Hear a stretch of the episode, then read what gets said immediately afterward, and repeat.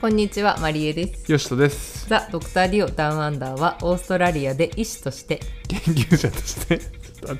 と笑っちゃってんじゃんちょっとちょっと続けてちゃん と研究者として研究者として働く私たち夫婦の目線でオーストラリアを語るポッドキャストですすいませんいやなんかあの これなんか今日のテーマはもう決まってるんですけど今日、うんテイク2でこれ実うは、いんやなんかあのポッドキャスト最近ちょっとずつおかげさまで慣れてきて、うんで時間ができたらすぐポッドキャスト撮ろっかみたいな感感じなんだけど、うん今日はでいつもポッドキャスト撮る時ってうん私たち一応まあアジェンダみたいなの書いて、うんそれに沿ってそれを見ながら一う応んお話をするんですね。うんなんですけどえなんか今度あの我々が住んでいるところにあのところでもないけど、まあ、住んでる近くにあのジャルジャルが日本から来るっていうので。はいはいはいはなんか満席になっちゃっててチケット別にジャルジャル特別好きなわけじゃないんだけどまあ行くかとか言ってこの間チケット取ろうとしたらいけえ満席ってなって追加公演が先ほど発表されてちょ慌ててチケット取りながらお話ししてたらちょ何の話してるか途中で分かんなくなっちゃっていいやもう本当にテイク2やってますも反省しますうそれはもう反省してください適当な気持ち本でやっぱポッドキャストやっちゃいけ ない途中で何当に僕はもうほぼ相槌しか打ってないから ね基本的にこの内容は途中で何言ってんだろうと思ってはいすいません、はいで今回の内容は今回は何ですか今回は前回 MCQ の話をしたので2個目の試験クリニカルについて話そうと思います。ということで勉強法ですねクリニカルの。そうでえっと勉強法ねなんかちょっとまあアジェンダ書いたとはいえね結構どういうふうに説明すればいいのかなっていうふうに思っていてあの、まあ、できる限り頑張りますでまず説明に入る前にちょっと一つあの補足というかあのしなきゃいけなくって、えっと、2個ぐらい前の、えっと、ポッドキャスト第5話で、えっと、AMC の試験について少しお話ししたと思いますでその時にクリニカルの試験の形式についてもちょっと話をしたんですけどなるほどなるほど。あのその時に自分が説明した形式は実は対面試験の形式だったのねうん。なるほど。対面以外にも確かにありますからねオンラインが。ね、うん、でそのオンラインの形式の説明をするのを忘れちゃってオンラインは別に形式自体はそんなに変わらないんだけど2分間で問題文を読んで8分間で、えっと、パフォーマンスをするっていうのは変わらないんだけど、うんえっとななんだその休憩が1ステーションずつあるんだよねはいはいはいはい。だから試験時間がすごく実は長くて朝8時ぐらい集合させられて夕方4時ぐらいの解散おー長いね。だから8時間なるほど、ね。マジずっと座ってなきゃいけないずっのと座ってなきゃいけないんだ。でお弁当とかもさ間食べなきゃいけない、はいはいはいで。お弁当食べる間もずっとインビジレーターって言ってあのあーこれうち最近知ったんだけどあうの、ん、メルボルンのあの医学生がねアルバイトでインビジレーターってやへってるえの。あそうなんだ。そうそう俺最近知ったんだけど確かに。インビジレーターっていうのやっててズルしないかどうかっていうのをずーっと見てるのはいはいはいはい。だからお弁当もはいはい30分ぐらいでそのイうんンビジレーターが見てる中でうん、ズームでこう食べなきゃいけないお昼とかなるほどあそのバイトお知らせ来た気がするな、えー去年マジ、うんやればよかったじゃんいやいやいやなんか試験の手伝いみたいな書き方がされてたからちょっと無理だわと思ってそんな どうこれでなんか患者役とかやらされたらちょっとすごい責任重いしちょっとできないなまあ患者多分やはやら多されな分いと思う患けど者は多分ね俳優さん女優さんって言われてる、ううんそうそうそうんけどちょっとしいややだなと試験のなんかその大変さを知ってるがゆでえにもほんあ本当うんでもね本当に大変らしいしかも1ステーションにたこれはなんかまあこっちの学生に聞いた話なんだけど1ステーションにつき1人インビジレーターがいるから、うん要はさ20人その受験者がいたら20人の1ステーションをずっと見てなきゃいけないわけしかもその人も席にずっと座ってなきゃいけないでしそょうだからマジで大変受って言ってた験者よりちょっと過酷かもしれんななんはか、あの気軽な気持ちでアルバイトを応募したけどめっちゃ大変でしたって言われただ確かからに確もかにうみんな大変なんだと思う確かにまあでも受験生ももちろん8時間座ってなきゃいけないから大変だよね大変でそれに対して、まあ、対面はあのこの間も説明したように3時間20分きっかりで終わるので、いやなんか遠聞くとね、まあ、どっちがいいかなっていう話だよね。で、まあ、あと、まあ、良さとしては例えばオンラインの試験はあの試験監督が見えないんだよね。ズーム上で画面が消えてるの。うんはいはいはイいグザミナーって書いてあるだけなの、うん真っ黒に白文字で。うんに対して対面はもちろんへ部屋の中にいるのでうんそれをどう捉えるかというか。まあ画面越しの方が緊張しない人もいるしそうそうっそうそうていうことだよねそうあとは画面越しの方が緊張しないっていうかオンラインの試験って試験監督が全く喋らないのねずっとミュートさなれてるほるのどなるほだから、えっと、試験監督とのインタラクションが全くないんだけど対面試験はインタラクションが一応あるのねどうんだから試験監督に何か所見を聞いたりとかできるしうんあとは例えば対面だとあのタスクを読み間違えちゃってる時とかねうんそういう時に試験官があのタスクよ出た stick to your ス task ティック・トゥ・ア・タスクって言うんだよね、はいはいはいスティック・トゥ・ア・タスクって言われるとむっちゃビビるんだけどシンプルに今あなたのやってることは採点対象外ですよっていはいはいはういプロンプトなんだよね、プロンプトねはいはいそうそういう合図なんだよねなるほどだからうちはそういうのもあって対面がいいなって思って対面を申し込んだだからオンラインの試験だとタスク外のことやってても誰も止めてくれないから確かそれがすごく何て言うんだろう注意散漫だとうちもタスク読み間違えて1ステーション落としたし、に確かうに、ん、そうなるほどいうのってまあ大事一だと思長う、一短だけどそう大事だと思うんだよねでまあまあそれは人それぞれなんだけど、うまあ、うちはあのオンラインと対面どっちがいいですかって言われたら、まあ、そういうふうに説明をしていますで話がだいぶそれたけど私は一応オンラインの試験と対面の試験両方勉強していたので結局受けたのは対面だけど勉強法自体はオンラインも対面も正直あまり変わらないかなっていうふうに思うので、うんまあちょっとシェアをしようかなというふうに思っています。うんうんうんはい、なるほどじゃあ勉強法ですね具体的なそう勉強法なんだけどてか勉強期間期間なんだけど、まあ、自分は2020年はいに11月かに MCQ 買って、うんでその後結構すぐクリニカルの勉強しようと思ったんだよねなるほどなるほどただ日本にいたじゃん日本にいた確かに日本じゃちょっと勉強できないかなかなかクリニカルは無理だねだって勉強してる人がいないんだもん他に確かになんかさ別にネット上探してもどうやって勉強すればいいかなんかさなんちゅうか大したこと書いてないわけよなるほどじゃあどうどうすればいいんですかだから私 はやめた日本にいる時勉強勉強ね最初ね独学でやろうと思ったのいけんのかなと思ってでなんかさオンラインのさあれとかもあるんでしょオンラインの授業いや最と近はかねそうオンラインの予備校とかも、最近はまあコロナ以降増えてきてるから、オンラインの予備校とか使うのありだと思うんだけど私はもう日本にいる間はあのむ無理だわってなったの情報も少なかったしうんで結局まあ仕事もしてたしであんまり真面目に勉強しなかったのしてなかったなんかふんわりふんわりなんか見よっかなとか言って一応またクリニカルのハンドブック購入してでなんかいろんな資料をなんかなんかネット上にねなんか誰々の資料って言って落ちてるからそれをこうもらってでふんふんふんって言ってうんやってたんだけどまああとはものすごい情報量が多かったのね、うん確かにそのなんとかのノートみたいなのが、はいはい人のはいノート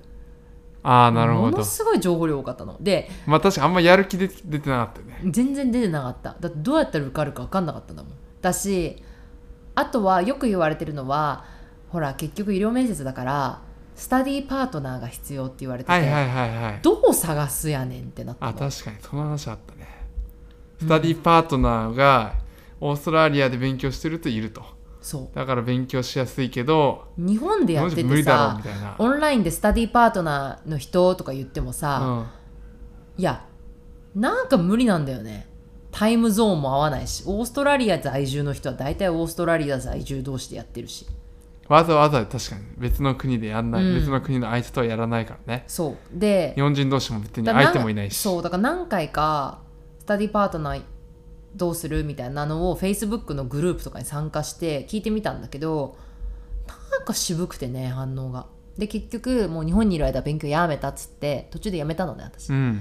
で、まあ、それに加えてなんかクリニカルの試験一時期受験の申し込みをするのがすっごく難しくてなんかあのマジでさジャニーズのチケットかぐらいむずいのうちまあジャニーズのチケット買ったことないから分かんないんだけどもう2秒ぐらいで売り切れんの本当にはいはいはいあったそのね AMC の試験がうんではいそれでその競争に負けてはいはい申し込めなくってうん私は申し込んでからそこに向けて勉強したいタイプだからもうもう終わったみたいなやる気はいはいはい出ねえわと思ってやめた ねうんでででオーストラリアに来たのが2022年の2月そうんうでそこからいろいろ考えてまあクリニカル勉強すっかってなってうんまあ紆余、曲折あってねうんそしたらあの予備校に行こうってはいはいなったんだよね、うんであのこれはオーストラリアであの先にあの日本からいらしてる先生だったりとかのあの意見とかを聞いてうんあ予備校がやっぱりいいかもって思ったの。はいはいはちいゃんと勉強してしかも将来就職とかにつなげるためには、うん予備校にせっかくオーストラリアいるからいよ行こうってなったの。うんで予備校を検索してで予備校に金曜日土日はさオーストラリアって基本的に空いてないのね金曜日にさ電話して月曜からのコースってまだ空きありますかって言ってうんで2月の下旬から予備校行きだしたの確かにそうだったねめっちゃギリギリうんに申し込んで、うんギリギリ申し込んで確かにお金高いけど10週間コースそうバッて払ってう、んでね予備校に行きました、うんまあ、だから結 局いくらぐらいとか言うんですか当時5000ドルぐらいした5000ドルぐらいだよね5000ドル台だったね確かそうだよね5000ドル台って言ってもさ5100と5900だうとん大きな違いなんだけど、とにかく高くて高いようにも感じるけどうんただねただでもさめっちゃインテンスでさインテンシブうんであの10週間で週6ぐらいやってたでしょ収録だよで9時5 9時5時でしょ、うんまあなんか講師のまあ給料考えたらまあ意外にまあそんなもんかって講感師のじ、給料考えたらねうん、そんなもんかなって思ったまありそっかするわ、そっ意か外にそうかまあねうんめっちゃ授業してるもんね、まあねでもそのそれにまあとりあえず行こうってなってうん私は行きましたはいはいでね独学でいけるのかっていう質問が来るとすれば私はまあむずいと思う、うんなぜなら情報がないからうんで確かに適切な勉強道具持ってたら私独学でもいけると思う確かにただ適切な勉強道具が日本だとなかなか入らなかったの確かにねあの病見えとかねそういうのがあれば あのい前回けからるけど秒見えめっちゃ好きじゃないいやいやいやいやでも病見えそうぐらいしか思い浮かばないほん本当でもそのみんながいけみんながたどり着くレファレンスっていうのがあればいいんだけどしかもねいや違うなクリニカルの場合はみんながたどり着くレファレンスはあるのただねあ今から説明するけどそれは絶対不要なのみんな間違ってると思う勉強法をーなるほどね私これもう初めてちゃんと声を大にして言いたいんだけどうんみんな勉強法間違ってるって言いたいの私多くの人が結構間違ってる目だとと私は主張したいのこれ私の意見ね、まああのいろいろなコミュニティの様子とかを見たりとかそするとってことだよう、ねそうこれは私の意見、はいはい私の意見私の私の意見ね、うんこれは、うん、どうでねどんな感じなんですかどうまあちょっとそれは後からにしてまあ最初その勉強法をじゃあどうするかって言ったら何のために自分が予備校行ったかっていうと、うんこの試験は結局、えー面接の試験なので、うん面接の練習が必要ですただねいきなりね Day1 からね「はいあなた面接してください」って言われてできるわけないんだよ患者相手にさはいはいはでそのなんかなあなあにするんだったらできるけどもちろんなあなあにする、して OK が出る試験じゃないわけうんだからどういうふうな型を持って面接をするかっていうのを AMC って見てるのねうん型なの全部型なんだうね、んこれもうちょっとちょ講師やってたから講師風になってるけど、うん、 AMC はどういう人たちを見てるかっていうとなんか適当になんとなく診断名を言える人じゃなくて型を持って適切な型で医療面接をして適切な形で除外診断あの鑑別診断を除外して最終的にこれが最もらしい鑑別診断じゃない診断名ですっていうのを言える人たちを探してんのだから要医学生ちょいプラスぐらいの人たちを探してるわけ要は。なるほどねうんだから答え診断面が合ってればいいっていうことではなくそうだから診断名が合ってればいいわけじゃないちのゃんと全体をカバーした上でそう適切な診断名とかそう検査とかそそうういうのを選べる人まあ当然っちゃ当然だけど当ね然っちゃ当然なんだけど、なんて言うんだろうほらこの試験は医者が受ける試験なのうね、んで履歴が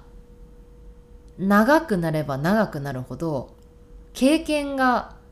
どうしてもこうものを言ってくると感じになって確かに確かになんかこうほら昔はさ医学生だった時ってまず原病歴を聞いて起用歴を聞いて家族歴を聞いて、お薬の歴を聞いてってやると思うんだけどもちろんそれが大切なんだけど、みんながみんなそれやるわけじゃないじゃん実臨床で多分、うんやらない上に行けばうん行くほど、行くほどやらない確かなそれで苦戦する人いるんだろうねにうんって思う。なるほどうんまあ、とにかくでねその型を誰か最初インプットされる必要があると思うのはいはい自分で型を組み立てられるんだったらそれはもう素晴らしいことだけど、まあ正解が分かってないと分かんないからねそうただうん AMC が求めてる型っていうのがあるのね、あキチるッキチうんッキチッって、うんそれを知ってる人から最初こういう型を使ってうん私たちは勉強をしますこういう方を使って面接をしますっていうのを教えてくれる人がいることが大切で、うんそういう意味で予備校は意味があるなと思う確かにでそれを型を教わった上でじゃあアウトプットしてみようかってうん言ってアウトプットをその型に沿ってやっていくっていうのをひたすら繰り返すとこの試験は受かると思うなるほどねじゃあ型教え型を教えてくれる人がいてうん それで例題がたくさんあればいいってことだからあれだね本を作るといいね そういう参考書参考書まああのあるといいねそういう参考書がまあ私は持ってるけどね自分で作ったやつ私でもだから全部作ったおよー共通はこれを聞やばく鑑別診断はこれやば腹痛はこれを聞く上腹部痛だったらこれを聞く方はこれ身体診察の方はこれって言って全部だから持ってるよ書籍からいやしないしないまだ初のまだしないまだ しない需要ないから多分これあるいやあるでしょクリニーからなんで受ける人ってそんなあにあいそるういうこと、うんあそういう意味でってことそうねそうそうああなるほどねだけどん確かに、あの生徒からはマジで全部売ってくださいっていう人はいるけど売ったことないけどうんないけどねでもやっぱそれぐらい自分はめっちゃ型を重視しただ型ができてないと何をその先やっても無理だと思うなるほど、とね、いうのが私の意見そこはまあじゃあ骨格とそうまず合格をするためそうのそうそう大事なポイントと思い型ます、うんでね、まあ、この試験なのでもうそればっかりです結局インプットしてロールプレイインプットしてロールプレイっていうのをひたすら繰り返すうんでねロールプレイの題材になるのは結局過去問なんだよねうんかつてこういう問題が出たからこの問題に取り組もうとかうんはいだけどもちろんさ過去問ばっか出るわけじゃないんだよ実際の試験って、はいはい私知ってる問題も確かにちょっとあったけど、うん知らない問題もたくさんあったもんどんぐらいの自分実体験的にはどうどうだったのどうだったかな自分のその試験の時は半々ぐらい半々ぐらいうあーあん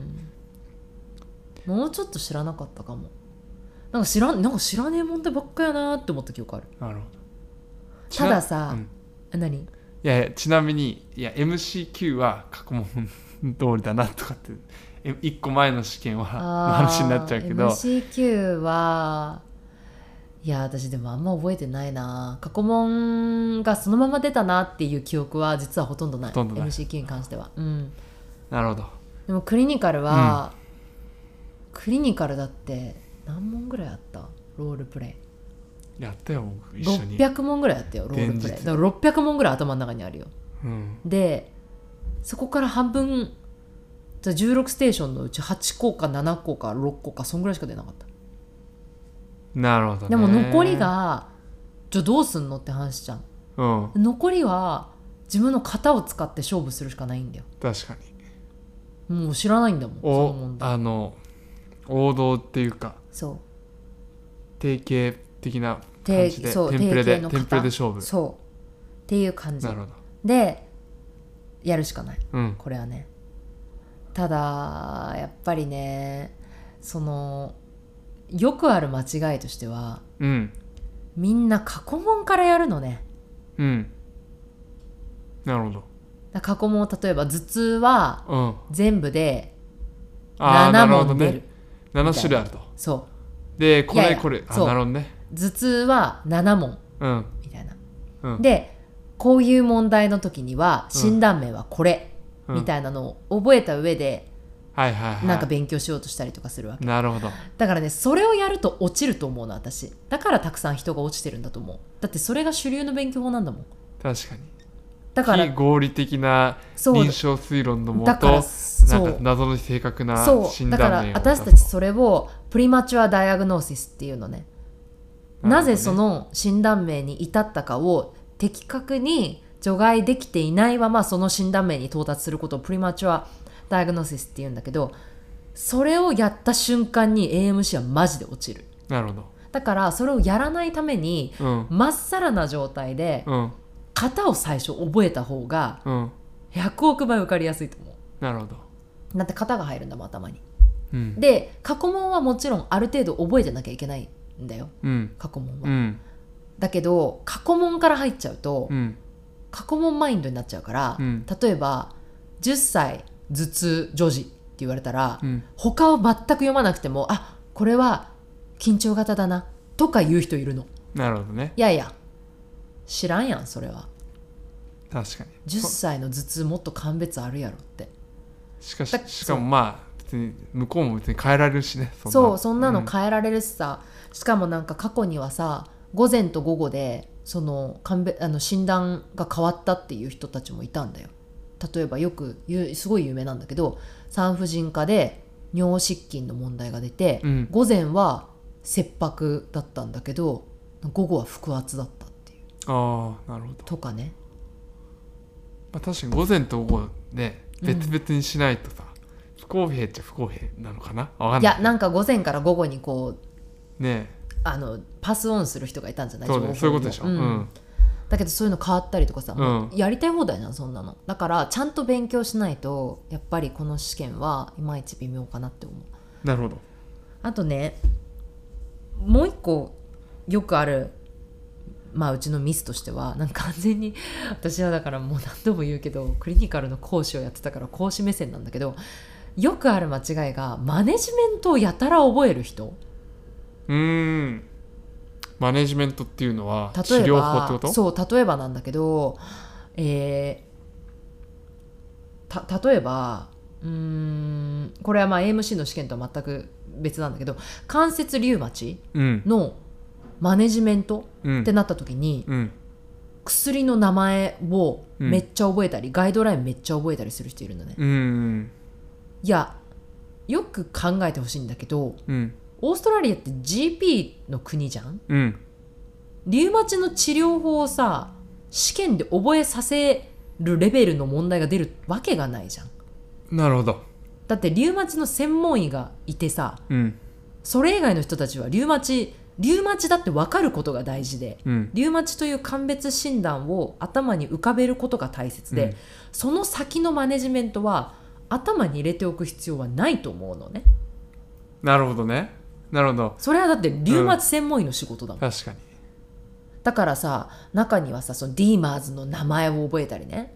ディーマーズのその副作用細かいの覚えたりねそういうのをする人たちが中にはいるっていうかめっちゃいるの確か治療にフォーカスする人たちがすっごい多いのに確かにただねこの試験は絶対治療じゃないいや大事なのはあれよ例えば心筋梗塞とかねそれまはだあって、そういう緊急性が高いやつだねそうとかそういうのはもちろんさうん、心筋梗塞とか細かく出るよ TPA の近畿がどうだとか、うん、 PCI は何分以内だとかそんなのはでもさまあまあ、コモンセンスというか、うんじょ常識的に考えて、うん初期研修医とかでも分かるような治療じゃんうん分かるっていうことわかるだからわかなんるかそてれをかまあそれそれをやる可能性があるもんねそただリウマチの例えばなんかこの細かい新しい薬とかを知っていてそれが答えられて点数になるわけがないもんう、ねなるわけがないんだうよ、んだしだからそのマネジメントって言われた時にた例えばなんだけどなんかあなたは GP ですかあなたは救急病院にいますかあなたは病棟医ですか絶対書いてあるの最初に、うんで例えばあなたは GP ですって言われてリウマチの人が来て患者に何か病状を説明しなさいって言った時に絶対治療法のその細かい薬いらないじゃんあなた GP なんだからいらないねだって治療をする人でもないのにさ、うんなんかそういうのを勘違いしてる人たちがまあ多いのねなるほどね絶対そこまでいらないじゃんってうんなるほどでみんな結構私はこの治療法とかにフォーカスしすぎた結果なんて言うんだろうエンパシーとか、まあ、エンエンパシーがね欠ける人たち医療面接の時に自己紹介が適当になったりとか患者がなんか悲しいこと言った時に共感の姿勢を忘れるとかそういう方がクリティカルだと思うのね確かにだからなんかこれがさっきあれさっきコミュニケーションの試験だよねこれって言ったのってファーストテイクだっけ1個目のやつです ねごめんねいいか1個目のやつ そでしすたらこれは結局コミュニケーションのねそ試験うでで僕は人づてに聞きましたでコミュニケーションの試験って言われてるのはもちろんコミュニケーションだけじゃ受からないけどコミュニケーションは大切だしマネジメントの試験じゃないよって言いたいでよくそうだよねよく言うもんねこれをみんな今から勉強する方々にはなんかこれを頭に入れていただけるだけで勉強がぐっと楽になる気がするっていうのは今出回ってる資料は本当に細かいことまでマネジメントが書いてあるえー、びっくりするぐがらい細かく書いてあるけどおおむね覚えなくていいなるほどねなるほどなるほどなるほ基本は覚えてなきゃダメだよ例えば、うんまあ当たり前だけどさ痛風の時にどの薬あげるとかさ超基本中の基本は覚えてなきゃいけないけどなんかさなんだっけなんかさなんだったかななんか変な疾患のね IgA 腎症どうんとかのなんかまあ治療の細かいその道図みたいな絶対いらんじゃん絶対いらんじゃんうんそういうのをね結構細かく覚えてる人たちとかがいて私は途中でこれは絶対違うって気づいたの勉強してる時にでクラスにさほら似たようなうん環境の人たちいるじゃない、うんクラスがさもう受験したことある人もいるんだようん中には、うんクリニカルをでそういう人たちはやっぱね受験してでも落ちてで今回予備校に行くみたいなうんでもすっごいよく過去問のこと知ってるしすっごい細かいことまでマネジメント分かってるんだけど落ちるんだよね結局、そのなんかさあの講師時代にさうん、テストのさ試験監督とかもさやってたやってたやってたよね模擬試験ね模模擬擬試試験験の試験監督監督ととかかもややっっててて私はもうもうああみたいななんか誰かねなんかもう今その子は結局受かったんだけどなんかねワーファリンのなんか凝固のそのなんかカスケートの話とかを始めてうん患者にだよ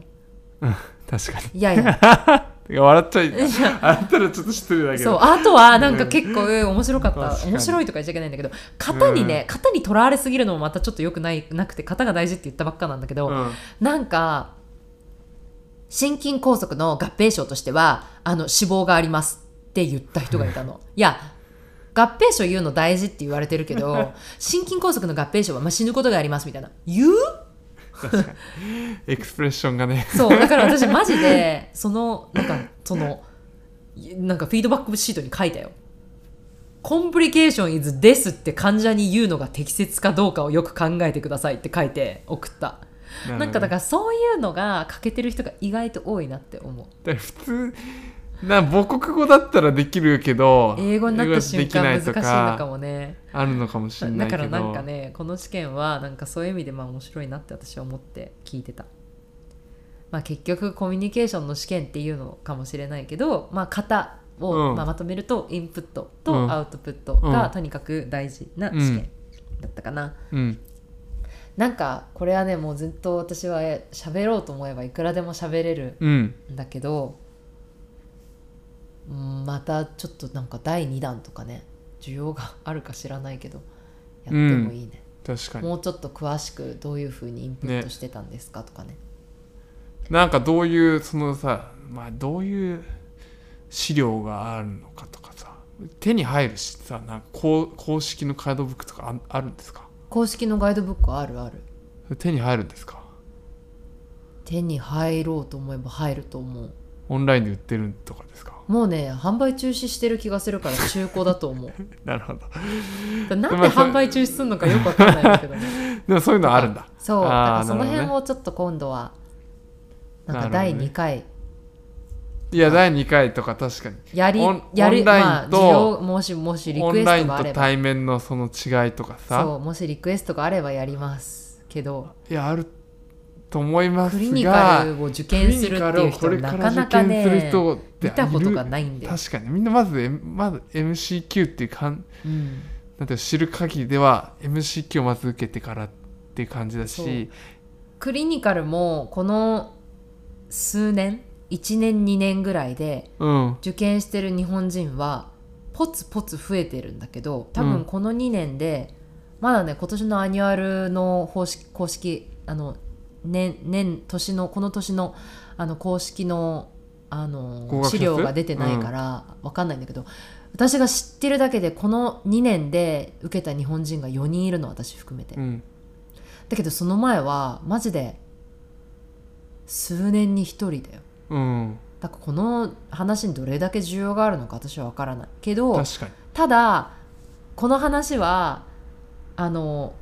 AMC のクリニカルを受験する人だけじゃなくてあの学生でね海外留学に行きますとかねそういう人たちにあの問診の型とかを教えるのにはいいのかなって思うからまあ型とかをなんかあ私はでも今後輩とかがさ海外留学行くんですけどって言ったらこの問診の方を教えてるクリニカルあの、なるほどうねん、学生向けかなっていう気がする、学生確かにうん、オーストラリアのみならずアそうメリカアメとリかカとかね行く人英語圏で使える問診の方ってそうそうそいうう会があってもいいかもしれないね、うん確かにまあそのうちやりましょ確かにやりましょうというわけで今回はこの辺にしておきますがなんか結構ダラダラと喋ったのでもしあのわからないこととかリクエストとかいうんろいろ質問がある人は、ぜひあのお待ちしておりますう、うん、このポッドキャストは Spotify、Apple Podcast、YouTube で配信中です質問感想リクエストは、えーまあ、インスタグラムか Twitter からお寄せくださいそれではまた次回お会いしましょうさようならさようなら